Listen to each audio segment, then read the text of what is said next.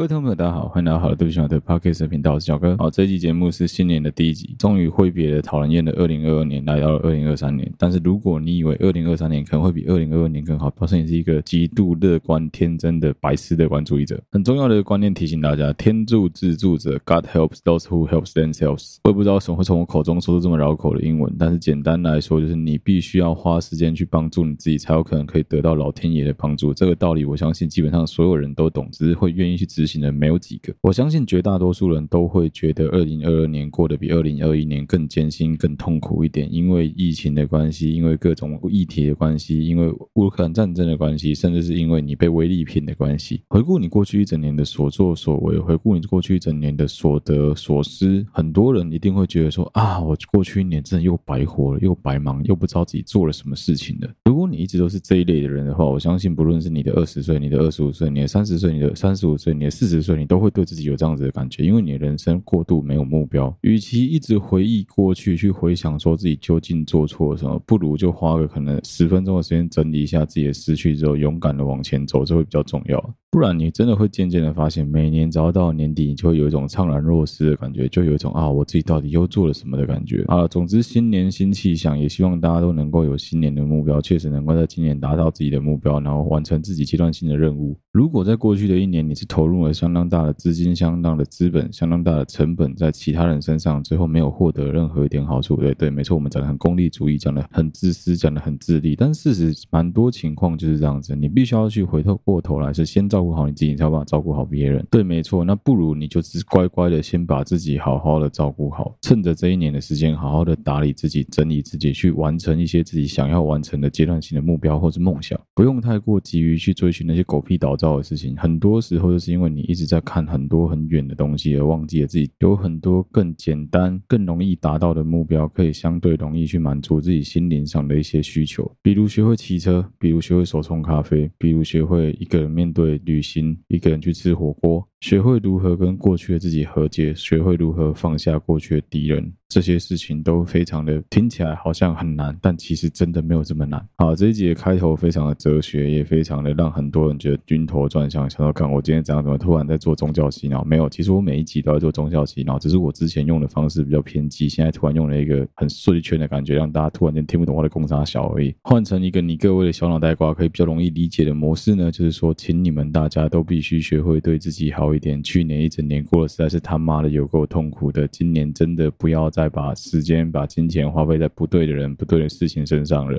不论是选举的结果，不论是世界杯的冠军，不论是任何去年已经发生已知的事情，都是我们没有能力能够去做改变的。很多事情发生就发生了，你能做的就是 getting used to it，你能够做的就尽量的去喜欢它，去接受它，甚至去放下它。我不会在那边炫耀说什么哦，我去年一整年过得很好，过得很爽，你们大家都必须跟我看齐。我懒得讲这些干话，懒得讲这些屁话。反正简单来说，我觉得我去年一整年过得还行啊。我也希望所有听众都能够跟我一样，今年能够过得还不错，还可以，至少要有所进步。站在一个频道经营者的立场，最起码我们频道成功的从二零二零年一路活到了二零二三年，也算是我自己个人对自己的一个壮举跟一个期许吧。好啦，不免说还是要干一下，就。就是很感谢各位听众这两年多来的陪伴，也很感谢大家愿意给小弟一个机会来用声音在每个礼拜陪伴大家。先跟大家预告一下好了，我知道我之前几集可能有讲过哈，讲一些比较轻松的话题啊，就不要再讲这些干的。二零二三年度，因为我基本上安排休假时间的关系，所以很有机会在二零二三年的春季就开始执行我新一波的节目的计划。因为随着录音设备的增加跟加上说，我们有相关的比较好的设备，能够去做在车上录音的工作。简单说，就我们有一台比较好的车子，所以我会找时间拉着 Sean 跟 Mike，甚至是 Lin，我们几个团队的成员，包括我老婆们，一起一群人坐在车上录一些很干的在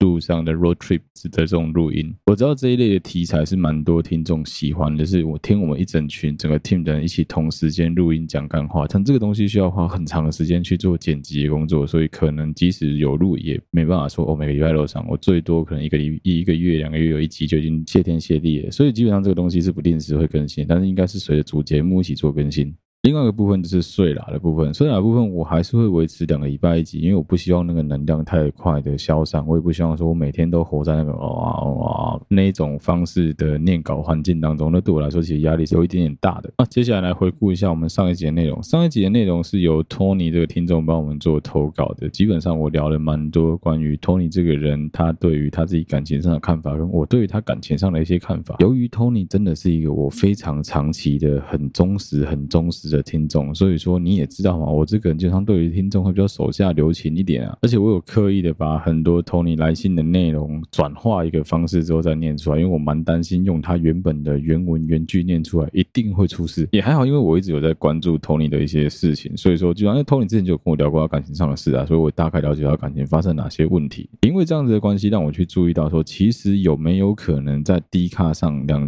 两性啊感情版上发文的这一些阿呆们，这些小男生，这些小直男们，其实是因为他们那个离主的脑袋，所以把事情写得太过于直白，太过于直接，就像的脑袋一样，导致说很多他讲出来的东西，其实跟原本的原始他想表达的意义或意见是不一样的。有没有可能你以为所有人都能够理解你在说什么的时候，其实大家是看不懂你的文字的？举个例子好了，身为一个直男，如果你敢在你的感情当中抱怨说，那我对这个女孩子的这么多付出又算什么？我在医院赔进赔出耶。如果你敢这样子写话，一定会被大量的不管是男生也好，女生也好，护花使者也好骂爆。哦，最简单的，操你妈的，你的付出有什么？我照顾我爷爷，照顾我奶奶也是这样子啊，奇怪，你把女朋友好好照顾不是应该的吗？陪她就是你的责任啊，不就是应该这样子吗？奇怪啊，讲来讲去都是说陪伴对方就是理所应当啊，但是双方都会用一个非常高张力、非常高冲突的方式，非常高冲突的语境来讲这一段话。其实原文当中的托尼不过是想要抱怨说，他觉得自己真的已经花了很多时间在陪伴女朋友了，但是不知道为什么女朋友好像就是觉得没办法满足，不知足，或是说他自己觉得是不是因为这样，所以自己做的不够好，做的不够。我很清楚的知道，他其实是在检讨他自己这在这一段感情当中的很多作为，他不是真的有意要骂说什么干你娘，你没做家子，你给我想不搞。但是我相信，如果是不能直接去解读这个直男文字的人，一定就会跟我刚刚上述刚刚讲的那些人有一样的反应，就是操，你有什么了不起的？不过就是医院，不过就是赔而已啊！你是怎样？你是有帮他找医师吗？你说全天候二十四小时陪着他吗？你是有真的温馨接送，每一次都准准时时到医院报道吗？难道你就这样子放弃了你的工作，放弃了你的职业，全天全心全意的在照顾你的女朋友吗？不可能嘛！当然不可否认的是，你今天为了照顾这一个人，你必须花费大量的时间、大量的精力。可能那些时间你原本可以拿来打 Switch，可以拿来玩 PS 五，可以拿来跟朋友一起出去跳舞、练球，做任何你想做的事情。但今天就是因为你知道你自己肩膀上多了这一份责任，你知道你自己手头上有一个这么重大的任务必须执行，所以你必须放弃其他所有的这些东西。就是亲爱的妈妈，请你家里母堂还乐我嘛，还点我加为亏卡，对不对？就这种感觉嘛。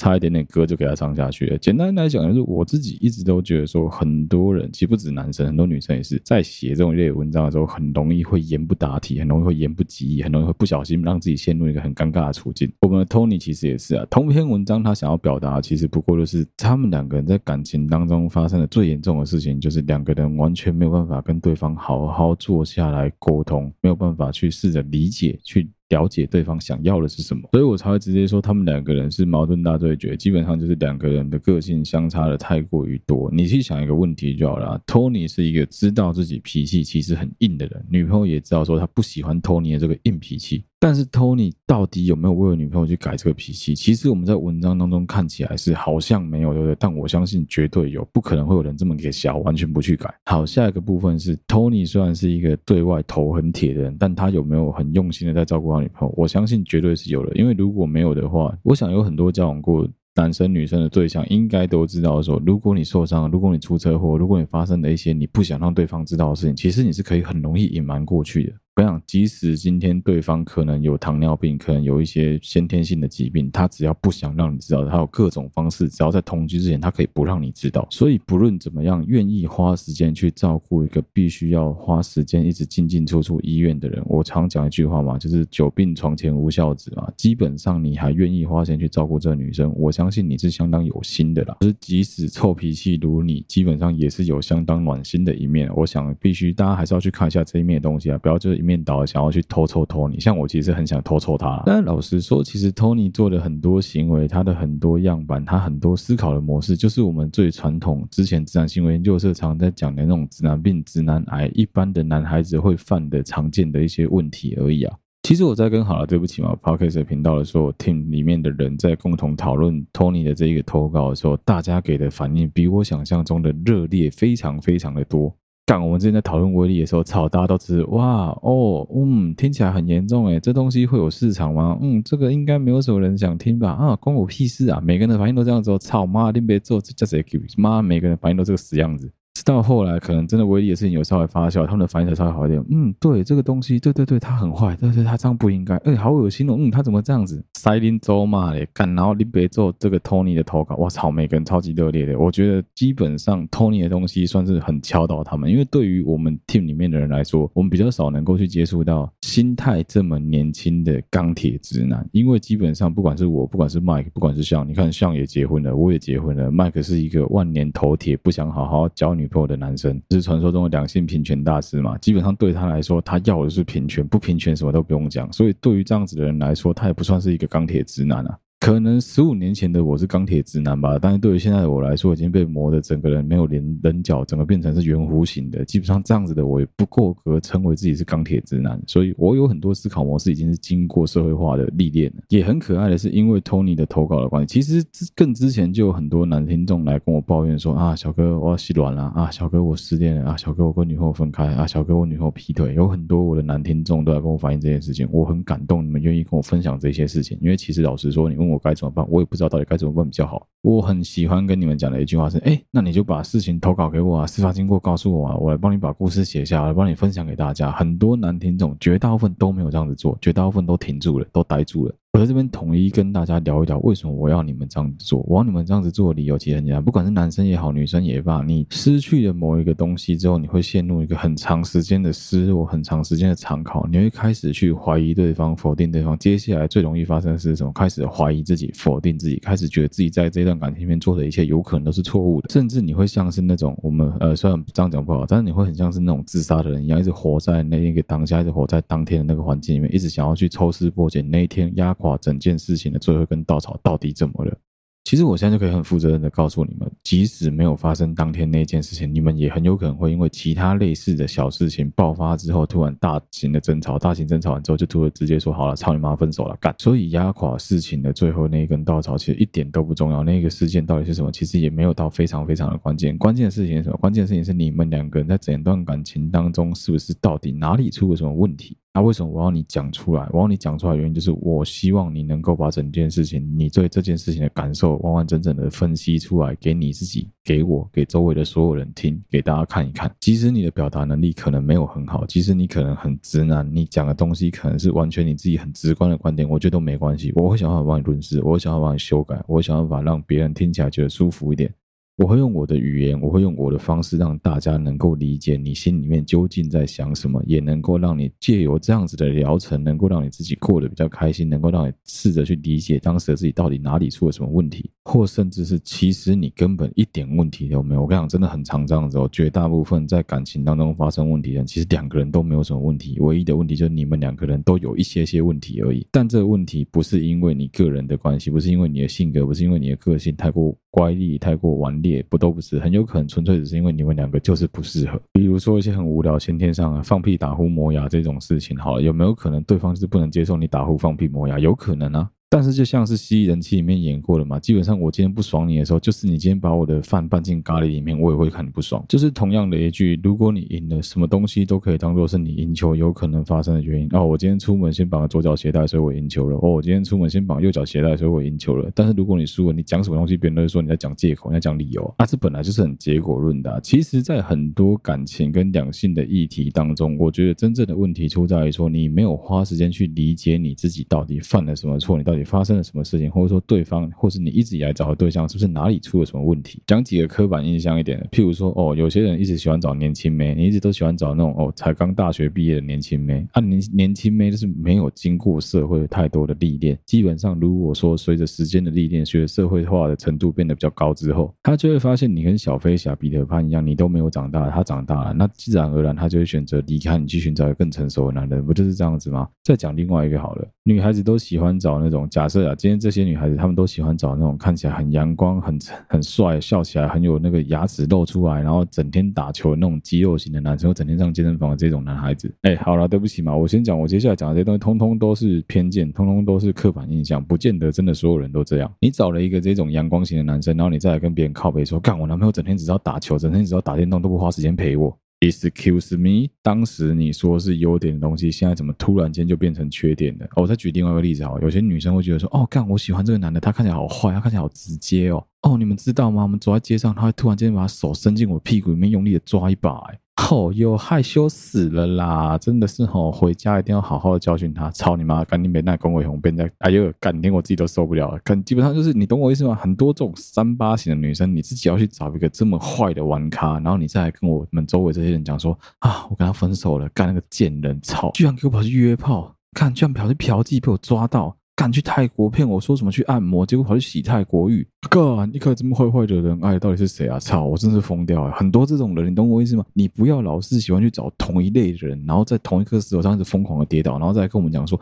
好奇怪，为什么我挑的对象每个都这样子啊？你不用这样子想啊，你就思考一个问题就好，你为什么每次都要挑类似的对象？虽然台北女子图鉴让别人看得很吐血，但其实你可以换个方式来看，你就把当然是台都会男子图鉴，你就会看到说，哦，原来有这么多面貌、这么多类型不一样的男孩子可以跟一个女生交往。他本来就是有一好没两好啊！你今天要找一个哦高富帅、多金有钱的男生，你觉得他会不瞎鸡巴搞的几率有多高？你今天找一个踏踏实实的男生，基本上他就是过度老实，你觉得他会有抱负、有野心、想要去往上爬几率有多高？这些事情其实你早就已经知道了，但你就是选择视而不见而已啊！好，平衡报道，平衡报道，我们节目听众男生也占了四成，我帮男生平衡一下，帮男生平衡一下。你要刻板印象，刻板印象到底哈？你今天找一个素素的女孩子，出门都不打扮的，然后你跟我讲说什么？哦，她好仙哦，她好邻家女孩哦。结果你最后来跟我靠说，跟你俩这女的不知道为什么操你妈从来都不打扮，每次都素颜，真的很奇怪。我靠！你在想什么？当初不是你自己找的吗？你好意思哦？另外一种情况哦，看我这女孩哦，干好骚，哦好喜欢哦，穿这样子，我操！每次出去都让我硬邦邦的。久了之后，居然变成是你在那边靠背说，干我真的不知道我女朋友为什么每次出门都要穿这样子，在挑杀小嘞？我操！干都你挑的诶，我操！你怎么他妈前后的我他妈完全对不起来啊！我如果把你两年前的嘴脸录下来，你知道你有多欠扁吗？然后最后再来，你变了，你变得不像是我以前喜欢的那个人，没有啊！干从头到尾变的都是你啊！这乐色，这世界上唯一。第一个绝对不会改变的事情是什么？你知道吗？就是变本身啊！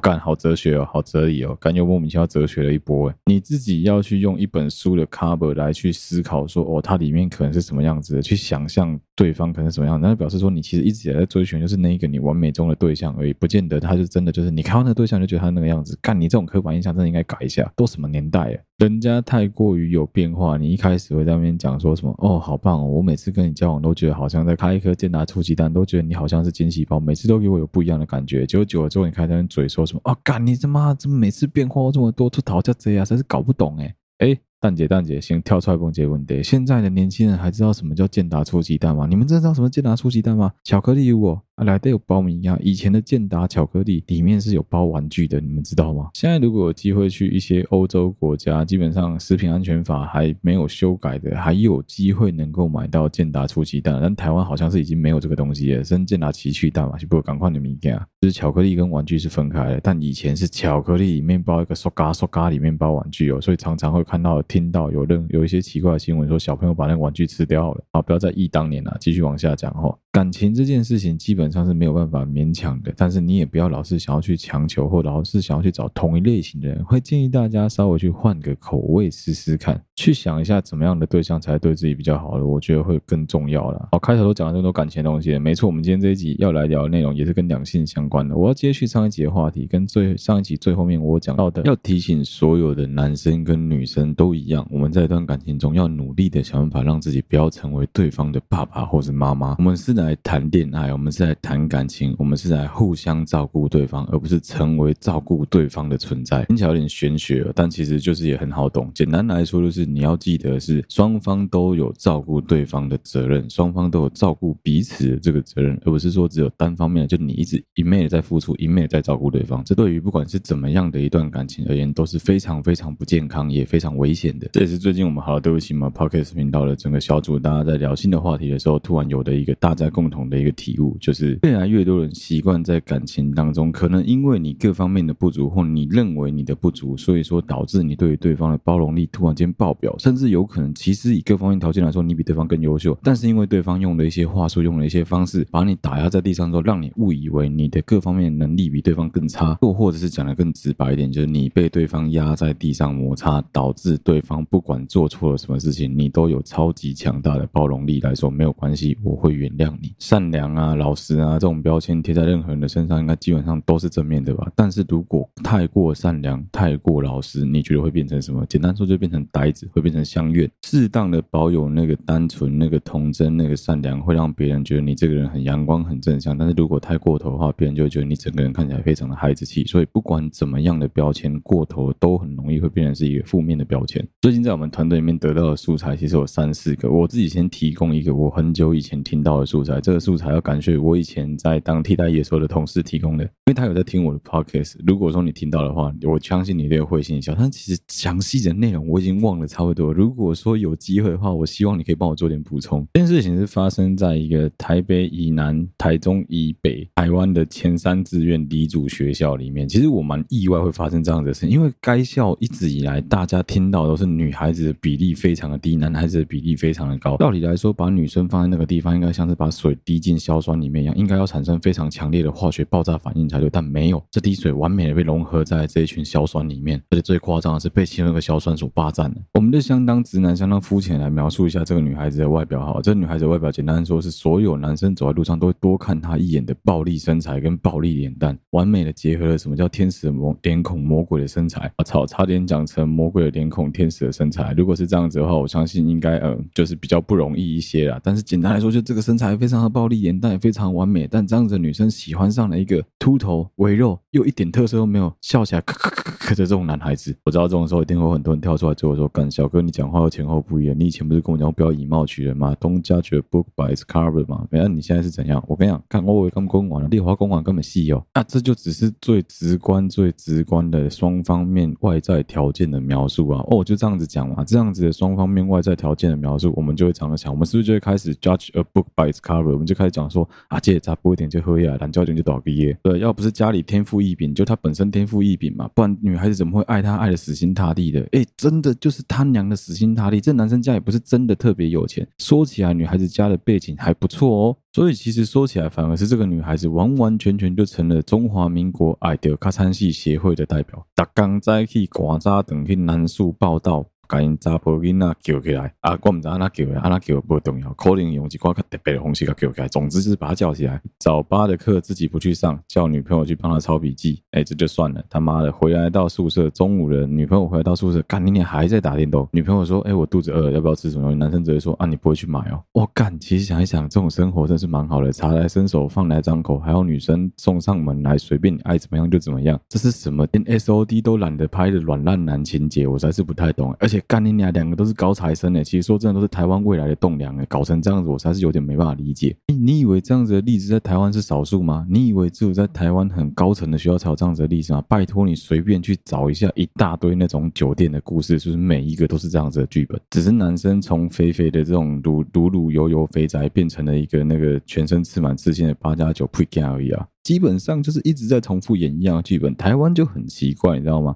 我们大量的女孩子明明就有非常良好的条件，外表、内在、价值观各方面都吊打这些男生，结果他们选择跟这样子的一个配塔拉在一起。有时候真的不是我在讲，但是我真的很希望这些女孩子们，你们可以更爱惜你们自己的羽毛，男生也一样，不要把时间花在那些过度有公主病、王子病的人身上。很多科技新贵，很多那种在主科工作、努力工作了一辈子，然后每年终两。超级高的这一群人，干为了因为怕自己找不到女朋友，透过交友软体认识一个女生，然后那女孩长得可能真的非常的漂亮，女孩子看上就是你的钱，你看上就是她的外表。其实其实我觉得这样子两个人一拍即合也没有不好，那就是双方各取所需嘛。好了，对不起嘛，我知道后半段这个东西讲的非常的偏激，其实有蛮多状况根本不是我一个人这样讲就算了，但是真的有很多情况是，你就想一个问题嘛，干你娘，你已经每天努力工作成这样，把肝卖给台积电，把肝卖给你的那些公司，台达电、联发科，你该卖给这些公司了。你花尽了力气，好不容易愿意拿下主意回家接你家那个船厂，每天累得跟一条狗一样。突然间你认识了一个女孩子，这个女孩在展场工作。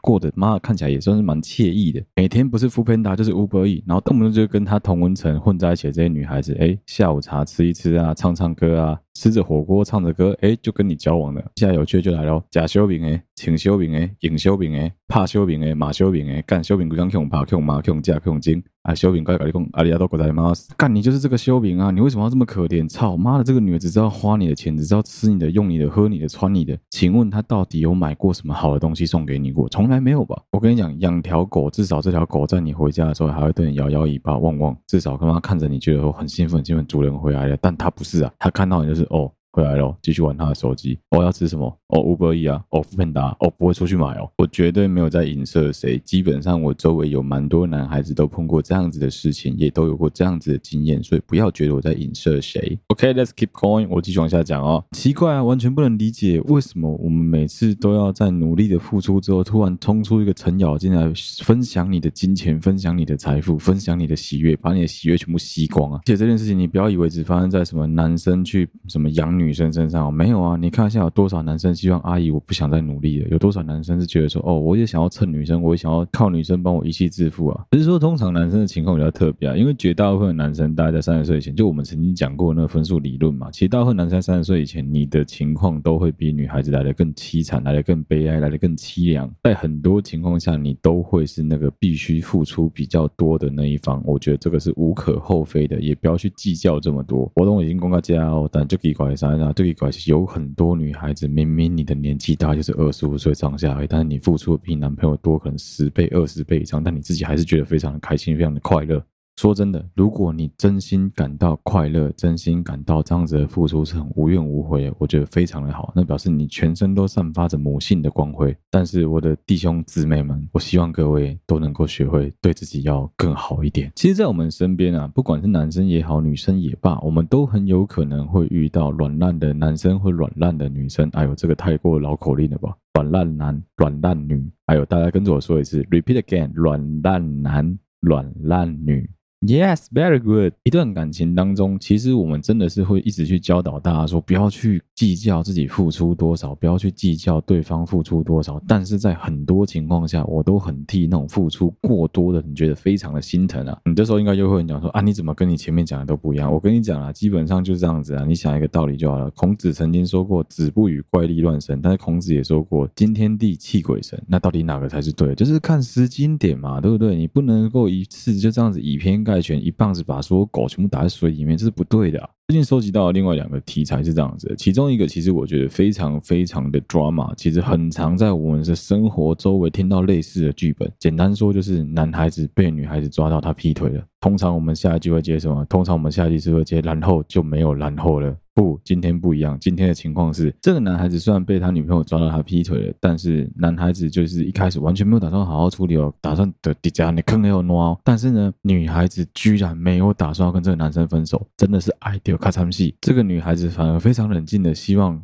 跟她男朋友沟通清楚，还告诉她男朋友说：“你只要愿意跟这个小三分开，把感情的事情处理好，我们可以继续交往下去。”接下来，这个男生就被这个女孩子感动了，决定跟小三斩断一切，回头找这个女的。你觉得有可能吗？套柯林，看剧本怎么可能这样演？其实真相是什么？真相是女孩子求完了她男朋友之后，然后就没有然后了。坦白说，我觉得这样子也没有不好，因为一旦你把你的条件提出来之后，对方不愿意接受，在议价的过程当中，对方不愿意接受你的条件的话，最后就是怎样？谈判破裂，买卖就结束嘛。就是我。们会替这个女的感到很惋惜，其实这中间的过程拖了将近快要大半年的时间吧。讲起来很快，然后就没有然后，讲起来很快，但这个然后其实拖了半年的时间。我相信对这个女孩子来说，内心是感到非常非常的痛苦的。哎，这男的跟王八蛋的一点，妈的，这个男孩真的是应该要把鸡鸡剪掉。我不知道，我觉得还好，但是女孩子觉得要我讲这一段，就是应该要把这个男的鸡鸡剪掉。在这个过程，在这一段期间之间呢，这个男的被大家发现，其实他不只有小三，他还有小四，even 可能还有个小五。就在我以为时间管理大师在最近几个月，因为疫情的关系，可能已经比较没有这么的受欢迎的情况呢，想不到随着疫情的解封，这些时间管理大师又纷纷的出笼了。而且，其实每次在讨论到小三议题的时候，小三小王一议题的时候，大家都会有个共同的条件是什么？大家都很常去抱怨一件事，就是其实小三根本没有正宫漂亮啊，小三条件也没有正宫好啊。我、这个小王的条件也是蛮母汤的啊，怎么会这么受到这一个正这一个原配的欢迎？实在是让大家没办法理解。我跟你讲，在很多情况底下，如果你曾经不小心劈腿过，你一定能理解我现在在说什么。纵使原配有一百件事情都做得非常非常的理想，但是只要有任何一件事情刚好就那一件事情非常的让你觉得不对头，让你觉得不对盘，跟你全身就是没办法搭在一起。这时候那个小三那个小王，他不需要拥有那一百个优点，他只要有那一个。个原配没有的优点，原本原配的缺点变成他的优点，我跟你讲，这个小三就赢了，这个小王就赢了。为什么？为什么？为什么你不选择我？为什么你选择他？因为你讨厌冲，因为他喜欢冲，就这么简单，暴力明了。Understand？太多了啦，什么小三明明就已经生过小孩，然后甚至还带子过来求荣之类的，什么哦，已经抱着两个小孩过来，要依靠你的男朋友，要依靠你的老公了。干你男朋友跟你老公还是像死心塌地爱着他，这、就是标准的什么捆静静三明开始捆掉。要咱拍谁啊？这种晕的彻底的晕船仔哦，就给他晕个够，基本上也不要理他。眼万来追过找对尾钉，眼手来感情一定会爱的。这个道理绝对是亘古不变的。只是说，因为目前他们被这个 mist 被这个云雾所缭绕住了，所以他们误以为说对方就是他的 true love，就是他的真爱。我也不知道这一集一直疯狂在绕英文，但是啊，大家包容一下，对不起，大家包容一下。大家应该可以感觉我这一集非常的兴奋，因为其实有很多的题材，很多的料，干你娘！我早就想讲了，但是就是因为一直没有一个好的时间点能把它们搭在一起，终于让我逮到机会把它们搭在一起，所以请大家多多包容。好了，对不起嘛。另外一个从我们 team 里面的成员令那边听到的素材是，最近呢，他周围有一个朋友。跟男朋友因为一些细故的关系发生了非常严重的冲突跟争吵，整件事情的经过跟究竟发生什么事情，我们不知道也不清楚。但是目前听起来的整个风向都是男生的错，男生不对啊。但这男生完全没有要跟你演啊，这男生就直接怎么样呢？打死不认账。翻脸不认人，几个礼拜直接跑出去不读不回。也奇怪，谈感情的我听过那种偶像剧的那种大吵大闹流，我也听过那种演的像是琼瑶一样大哭大闹流的，我也听过那种很小家子气的，我就是要跟你计较到死流。我也听过那种基本上就老就打死不认账的，打死不认账流。但我从来没有听过原来躺平流也可以成为一个主流啊！想不到可以直接躺在地上什么都不要做哦，我就不管哦，我就烂哦，我就不认，怎么样？干，这换作是一般人，应该直接就分手了吧？结果这个女的超屌的，这女的包容力跟忍受力真的是一百分诶！这女的一直各式各样的强势各种方法，想要去把这个男的挽回回来。哦，她男朋友玩的可开心了，没有他女朋友魔力哇不会差一点啊，没有他女朋友所在这一个多月，哇，这男的真是疯掉了，脱缰的野马，泰山的头发，变了心的女朋友啊，真的是回不来了。哇，出去外面能怎么玩就怎么玩，能怎么野就怎么野，所有各式各样以前没有尝试过，以前想尝试的，现在通通花时间全部尝试了一轮啊。时钟玩逆时钟，逆时钟玩正时钟，正时钟玩顺时钟，接下来倒着来，正着来，躺着来，趴着来，全部来一轮啊！哎，听不懂的没有关系，是很正常的。听得懂了，你他妈通通给我去面壁哦！最后居然是这一个女孩子亲自跑到男孩子家去堵他，登门跟这男孩子好好的道歉，说不应该去抓男孩子的这些毛病，不应该挑他的这些脾气，而且不应该这么的计较。最后呢，两个人居然就这样子继续的交往下去了，又是一对刷新我三观的不容易的男女啊！不是很认真的奉劝各位现实世界的所有的男孩子跟女孩子们，各位善男子善女人们，你们真的应该要多花大量的时间来爱护自己，来爱惜自己，来保护自己，来珍视自己。最近《金刚经》读比较多哦，就是你也知道啊，好的对象就如恒河的沙一样的多啊，真的不要把自己的时间浪费在那些不值得的对象上面啊。适当的练习自己的包容力是一件好事，适当的培养自己的脾气也是一件好事，但是。过度，但就叫做消磨，消磨到最后就是什么都没有。这也是为什么会有很多那种渣男莫名其妙能够在这样的市场上非常的受欢迎，然后有很多软烂男、软烂女在现在市场上能够非常受到欢迎的一个原因呢、啊？的确，在很多情况下，他们的 life 是一直在 rerun，他们就是一直疯狂在重复走一样的路，一直疯狂的在一样的石头上跌倒，但他们仍然过得很快乐，乐此不疲。你知道原因是什么？因为每一个人的忍受度对他们都非常非常的高，每个人对他们都非常的包容。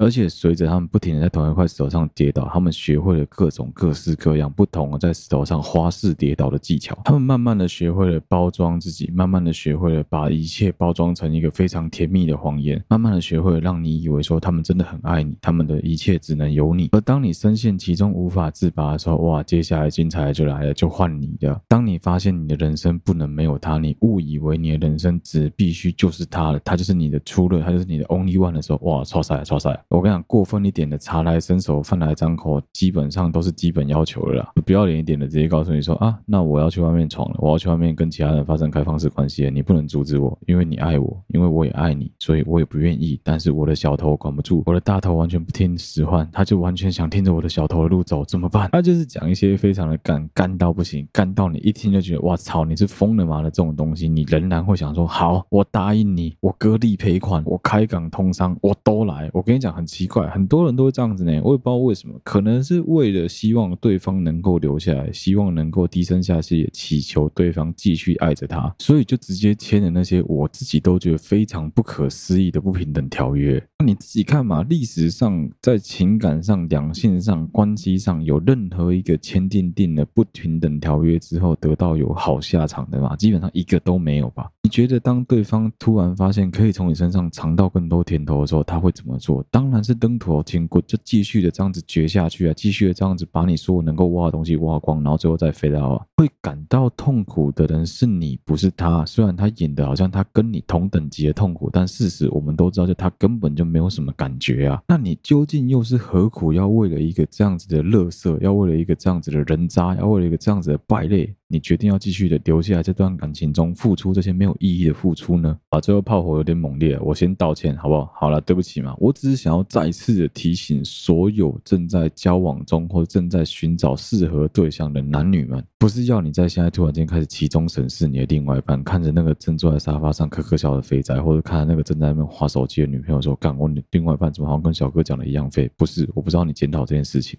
我只是希望你认真的想一想，在这一段感情当中，你到底过得快不快乐？你到底过得委不委屈？如果你有任何一丝丝的觉得自己很委屈的话，不妨花点时间想办法跟对方谈谈看，跟对方聊一聊。沟通有很多方式嘛，命令式的是不是沟通，也是一种沟通啊。争吵是不是沟通，也是一种沟通啊。我用婉转一点的方式来沟通，算不算沟通？也是一种沟通啊。沟通的技巧，基本上我就不再多赘述了。每一个人都有每一个人。对付自己另外一半的方式，但是一段感情如果想要让双方获得最大的利益，跟寻求共同的一些能够进步的条件的话，最重要的一点就是双方必须要真的花时间去认真的倾听对方的需求是什么，并且认真的达到自己想要的东西，还有去跟告诉对方说，哎，我可能想要追求的目标是什么，千万不能只是一昧的就是哦，对方好就好，没关系，我都牺牲我自己都可以，没有关系，只要你好我就好，没有这种事情。你也是人啊，你也会累啊，你也有你自己的兴趣啊，你也有你。自己想做的事情，你也有你的朋友，你也有你的家人，你也有你的宠物，你也有你的各式各样的生活烦恼、疑难杂症要照顾啊。那你用尽了全部的心思来照顾对方，那请问谁来用尽全部心思照顾你？如果你发现你在这段感情当中可能是那一个付出比较多的人，或甚至是付出你全部的一切，但可能什么都换不回来的人，我很诚挚的邀请你停下你的脚步，好好的花点时间思考一下，要怎么跟对方沟通这一件事情，要让对方了解到你的需求是什么。希望提出你的需求之后，看看对方能够提出怎么样的等价条件。真的不要在一段感情中只是一昧的付出，一昧的消磨，一昧的消耗自己的青春，消耗自己的体力，消耗自己的金钱。好，接下来要讲的这东西又非常的政治不正确，我知道又会被很多人嘴爆，但是我真的忍不住，还是必须要讲一下，所以我还是要先道歉。好了，对不起嘛，我们在之前的节目就曾经有讲过了。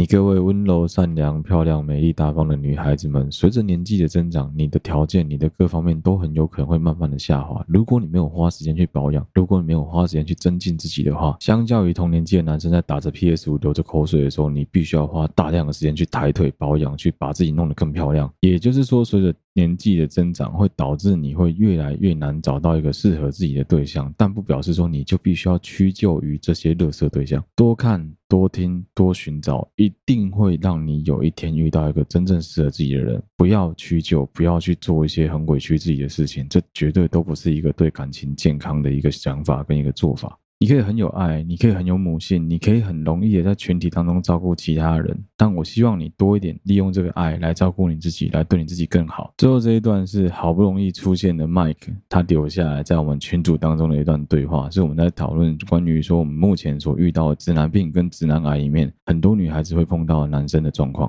如果你发现你周围的男孩子或是女孩子们有这样子的状况的话，表示他是一个相当糟糕的对象，我就建议各位想尽办法远离这样子的对象。如果还能沟通的话，那当然是想办法跟他沟通；但如果没办法沟通的话，请你想办法尽快离开这样子的对象。最后就是，如果你在听完了我讲完的麦克这四点之后，发现你自己有任何一点跟这四点一样的话，那请你一定要想办法改正，不然你就是一个我眼中的王八蛋。第一，就是喜欢用一张嘴在谈恋爱，爱情中喜欢当那个拿着遥控器在操控别人的人，只会提醒对方说要做哪些事情，只会提醒对方说要做这个要做那个，明明在。爱情当中，双方都必须要学会怎么解决事情，但却没有任何的执行能力。干用讲了，谁不会？用讲了，我也会啊，对不对？哎，给我个两百万，让我花花，对不对？用讲了，谁不会？我也会啊，妈，用讲了，超级轻松的，好不好？第二点是我个人非常厌恶的一点，也是蛮多人都会碰到的一点，就是过度喜欢放大自己对于对方，或者对于这段感情，或者对于整个家庭、整个朋友圈的贡献，想希望能够被对方称赞，想索取对方的认可。但是他不知道是这样子的行为，这样子的做法，很容易换来是对方的厌恶跟恶心还有不舒服。第三个是很多男生跟女生都有的问题，也是我们曾经聊过的《变身国王》里面那个变成落马的国王最喜欢讲的一句话，就是。以为地球绕着自己在转。当对方想要沟通，对方提出需求，或对方有任何弱势、有任何弱点的时候，仍然只想到自己，仍然以自己为生活的最中心。最后一点，我觉得也相当的严重，就是自以为是，看似整件事情好像在检讨自己，但其实每件事情都在审视对方，都在替对方打分数。当你在碰到一件事情的时候，你的实际作为在哪里？每次都只会审核对方恋爱指数，其实真的会让人家觉得你这个人非常的无聊，非常的无耻。真不愧是我们的两性平权大师 Mike。平常都不讲话，一讲话就讲这种他妈让我可以直接做一集节目的东西啊！如果你刚好符合上面讲的四点中的任何一点，或是你发现自己好像有一点像这样子的迹象的话，我建议你一定要改。如果你不改的话，在感情中，你即使现在遇到了一个愿意包容你的对象，久了之后，你遇到你的对象跑来听我节目之后，他也会发现说：干他妈的，我交往的这个家伙就是个垃圾啊！想办法在感情中做一个有用的人，不要当个垃圾，不要当个废物，不要当个没办法付出的白痴，不要只会出一张嘴，不要只会情绪勒索，这对于两的两。个人的感情都是一点帮助都没有的啊！立了个 flag 哦，基本上麦克给了这四点，我觉得可以好好的再聊一集啊。但是今天节目大家就到这边了。我上一集聊大概多久？五十分钟吧，我觉得真的有点太长了。但我知道有很多人已经很习惯说啊，小哥最近都会讲比较久，然后感觉好像讲很久才是应该。没有，我跟你讲，正常一集的时间就应该落在三十分钟左右，超过大家都会分成两集、三集的时间才听完。啊，最后节目结束之前，有一件事情想要跟各位听众分享，就是我其实是一个很虚荣的人，大家都希望得到其他人的掌声跟赞成，所以如果你真的很喜欢我们节目的话，拜托大家帮我五星按赞、支持、留言或者分享给周围所有的朋友。哎，对，没错，借我勒索一波。好了，所以这一集的节目就到这边了，希望大家会喜欢我们的好，对不起嘛，Podcast 频道。如果喜欢我们的节目的话，欢迎到我们的 Facebook 粉丝团或是 Instagram 粉丝团上面按赞、追踪、留言，有认识在线流传发布。真的会把这张听完，我会觉得很怀疑，我念快一点好了。一样哦，我们的好，对不起，跟睡啊，一样在同步征稿。如果你有任何错，你自己想要留言给我们的，欢迎你分享给我们，然后私信到我们小盒子里面去。我们的粉丝专业，基本上我们的小帮手看到都会帮忙回复。好，再次谢谢大家收听好，对不起嘛，Podcast 频道的小哥，我们下期再见啦，拜拜。